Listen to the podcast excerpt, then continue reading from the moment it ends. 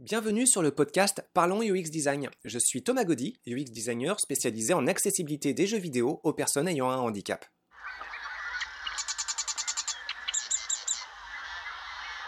Salut tout le monde pour ce 55e podcast. Pour celui-ci, on va parler de playtest. Alors dans les premiers épisodes, j'avais déjà parlé de playtest en parlant notamment de la structure d'un document que j'aime bien transmettre à certains étudiants de promotion que je rencontre en classe pour euh, organiser un petit peu les différentes informations qui peuvent être collectées. Pour rappel, euh, il s'agit essentiellement de distinguer des informations objectivables, à savoir euh, des, enregistrements de comportement que vous pouvez collecter avec un, un, enregistreur audio, une vidéo, enfin voilà, ce sont des données objectives qui ne dépendent pas de l'interprétation que vous pourrez en faire par la suite. En deuxième niveau d'information à collecter, euh, il y a ce que vous comprenez de la situation. Donc euh, là, c'est votre analyse de ce que peuvent être les problèmes donnés sur le projet que vous avez évalué. Et en troisième niveau d'information, il y a les solutions que vous pourriez apporter. Donc c'est très important de faire la distinction entre ces trois niveaux d'information parce que, euh, en premier lieu, les informations objectivables, ça normalement, bah, il y a une seule source, quel est le comportement réel et non discutable euh, des euh, gens que vous avez sous les yeux. Et ça, même là, il peut y avoir des biais en fonction de bah, ce que vous allez comprendre de, de, ces observations.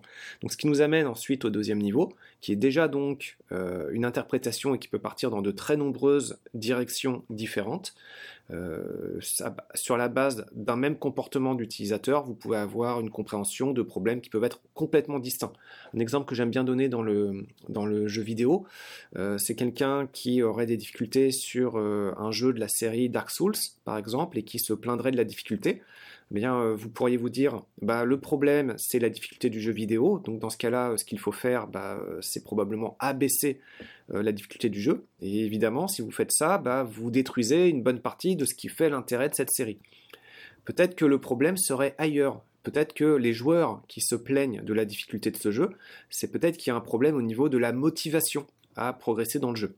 Bon, c'est un exemple que j'ai déjà donné à quelques reprises, mais c'est pour illustrer une fois encore que euh, des biais interprétatifs permettent vraiment de partir dans des, directions très différentes au niveau de ce que peut être les problèmes à euh, analyser.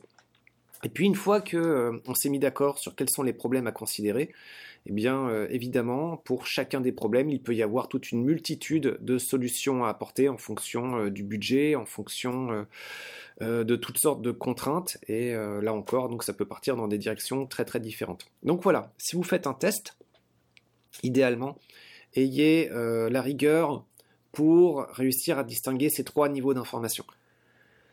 Là-dessus, il faut distinguer différents objectifs de test, différents types. Si vous êtes dans une entreprise, les objectifs de test ne vont pas être les mêmes que si vous êtes dans une université. Dans une université, euh, la logique est celle de la production de savoir.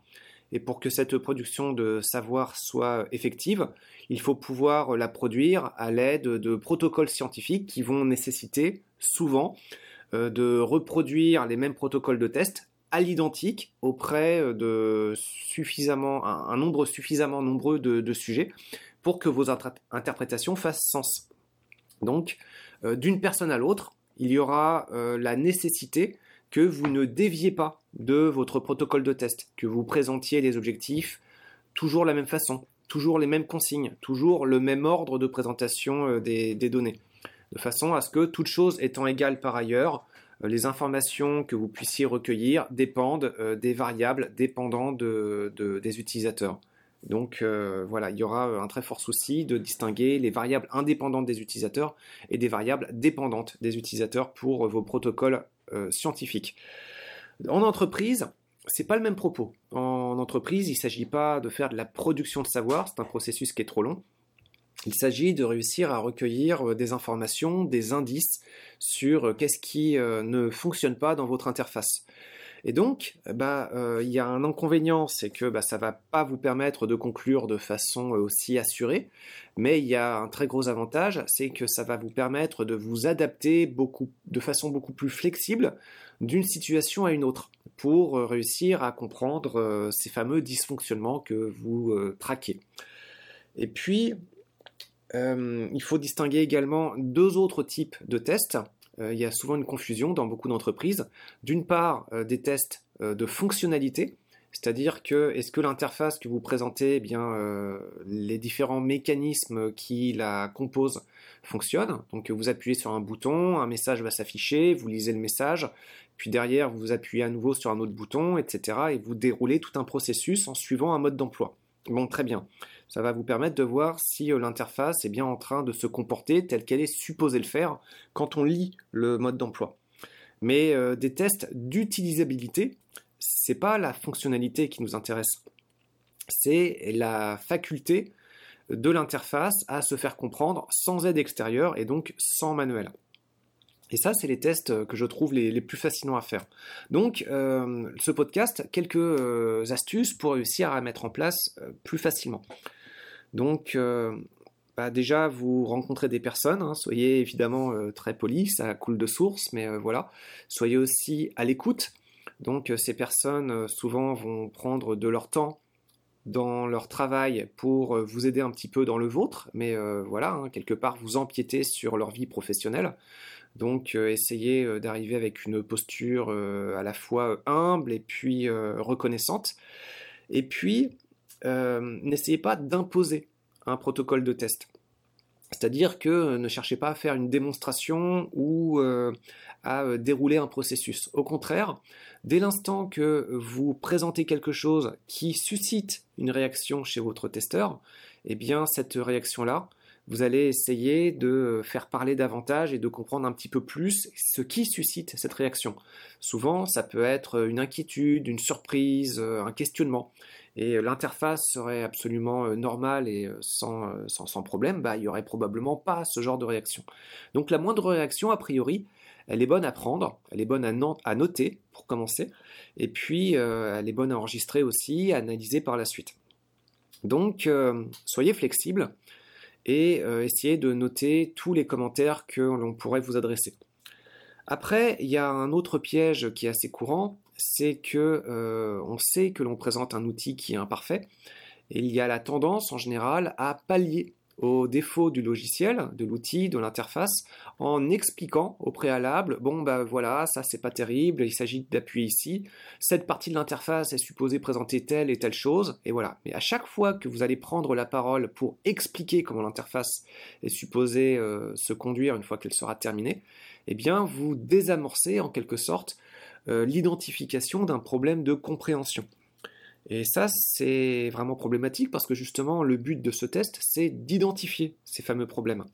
Donc moi, il y a plein de propos de test, il y a plein de façons de les tenir, mais il y a quand même une façon euh, que j'adore particulièrement, c'est euh, de présenter l'outil en expliquant que l'outil n'est pas terminé, qu'il y a euh, des bugs, c'est normal, que ça va changer, bon voilà, mais qu'on a besoin d'identifier des problèmes, que pour ça on a besoin d'aide, qu'on ne peut pas se placer à la place de l'utilisateur, on a besoin d'un regard neuf. Et puis on aimerait se placer dans la situation où euh, bah, l'outil est imposé dans des circonstances où il n'y a pas la possibilité d'obtenir de l'aide. On n'a pas de collègues déjà formés qui passent par là, qui peuvent nous expliquer comment euh, réagir avec l'interface. De même, on n'a pas la possibilité ou le temps de lire un guide.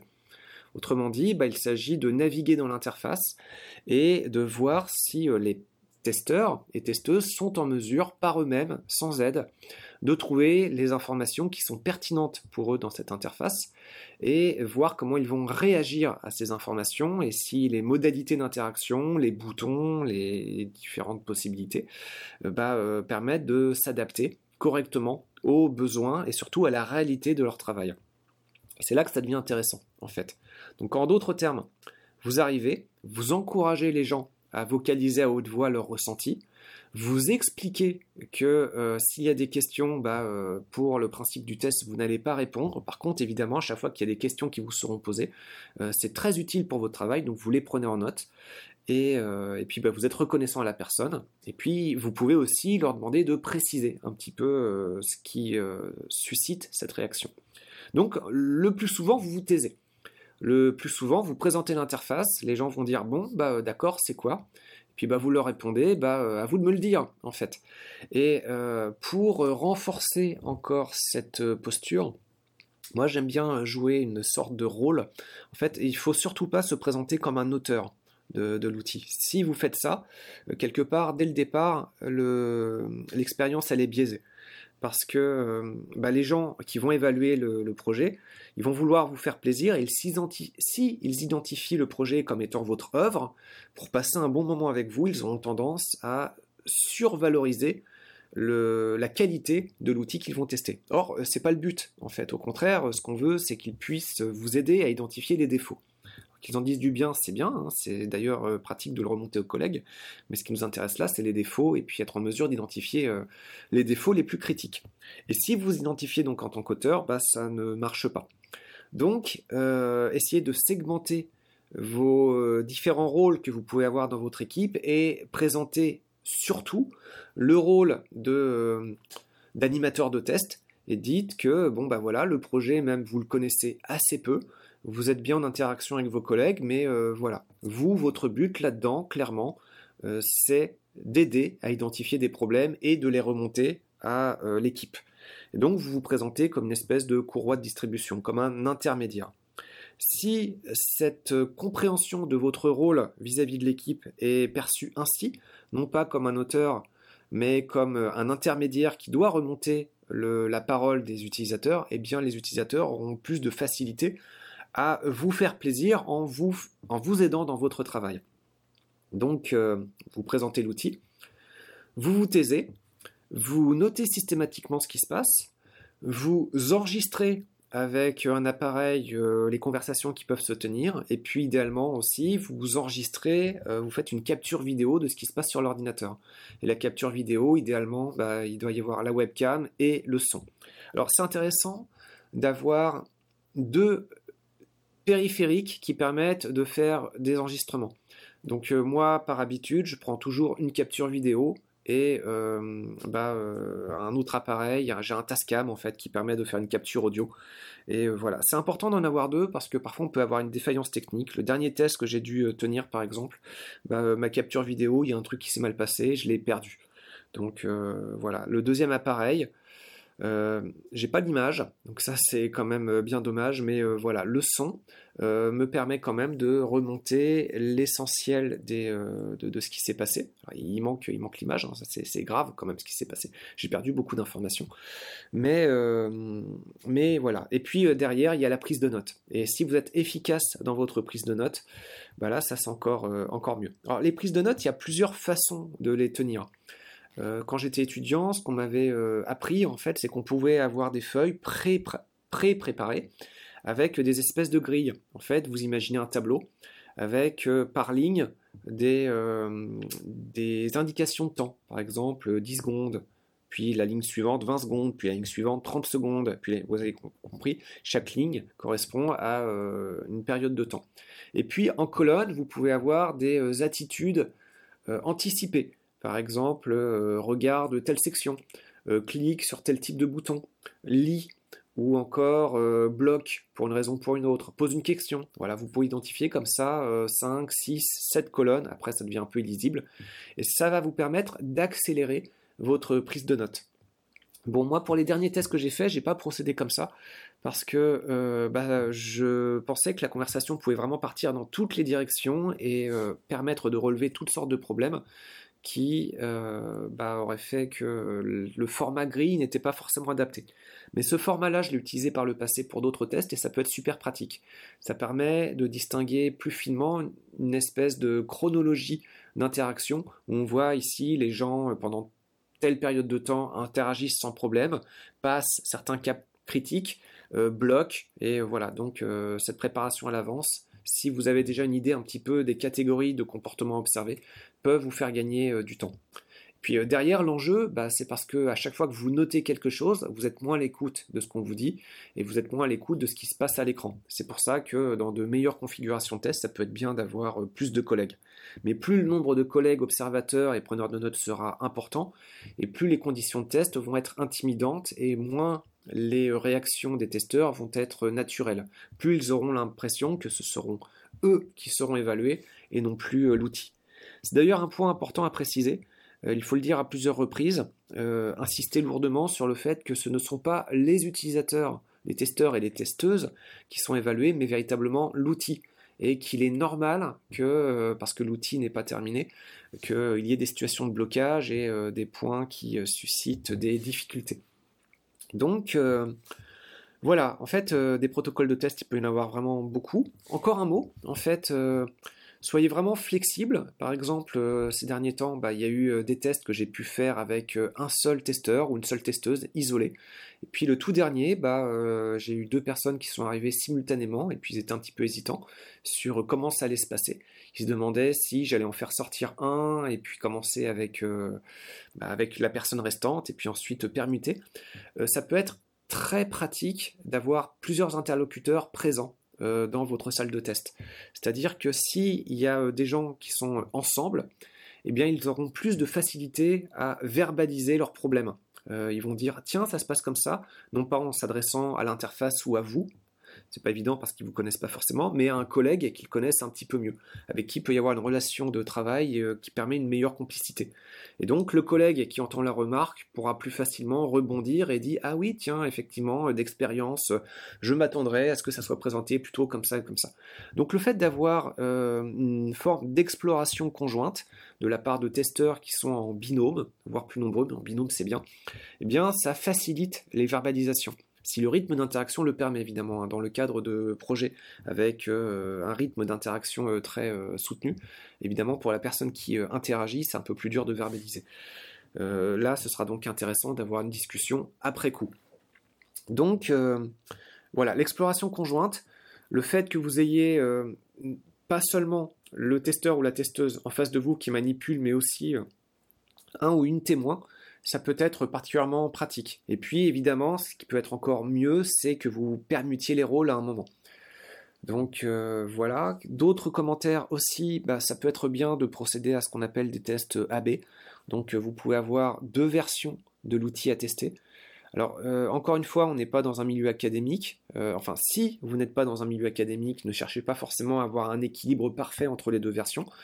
Euh, pour l'équipe, ça peut être préférable qu'il y ait une des deux versions qui soit testée un peu plus intensément. Et la deuxième version, bah, elle peut pallier euh, un bug, par exemple, ou une hésitation, ou un point précis sur l'interface qui euh, suscite un questionnement. Et dans ce cas-là, vous pouvez dire, bon, bah attendez, tiens, j'aimerais votre avis aussi sur cette autre version. Et ça permet de recueillir bah, des avis un petit peu plus riches. autre point encore, donc parfois les personnes peuvent bloquer. Ne soufflez pas la réponse tout de suite. En cas de blocage, bah, essayez de voir comment l'interface par elle-même est en mesure de souffler la solution. Et donc, euh, bah, ce qui peut arriver, c'est que la personne bah, euh, va lutter pendant un moment toute seule ou avec l'aide de son témoin, de son collègue. Et, euh, puis, au bout d'un moment, ça peut se débloquer et ça peut permettre en fait d'avoir des retours un peu plus précis sur la gravité de ce qui pose le blocage. Euh, derrière, donc encore une fois, soyez vraiment à l'écoute, notez au maximum. Euh, il peut arriver des moments où la session de test eh bien, se transforme en entretien. Et donc là, bah, la souris, elle est juste laissée de côté. Les gens, ils vont se mettre à vous parler de leur travail, de petits points de discussion avec eux. Et puis, bah, euh, si c'est pertinent, si vous trouvez que ça rejoint des thématiques de réflexion en fonction de votre interface, ça peut être tout à fait valable de laisser côté l'interaction et d'essayer de comprendre un petit peu euh, ce que cette personne essaye de vous communiquer. Ça peut être en général parfois associé à des problèmes de logique dans votre interface, de conception d'outils qui peuvent être beaucoup plus, euh, beaucoup plus profonds. Donc euh, bah voilà, bah j'espère que ce petit podcast sur euh, l'établissement de tests d'utilisabilité plutôt que de fonctionnalité pourra vous être utile. Puis n'hésitez pas à communiquer avec moi si vous aviez besoin de plus d'informations. Merci beaucoup.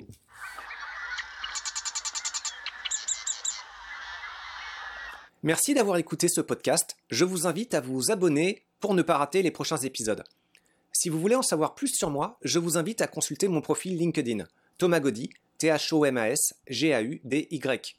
Si vous souhaitez de l'accompagnement pour implémenter ces notions et ces outils dans vos équipes et vos projets, vous pouvez faire appel à mes services de consultant en UX Design. Il vous suffit de me contacter via mon profil LinkedIn. Au plaisir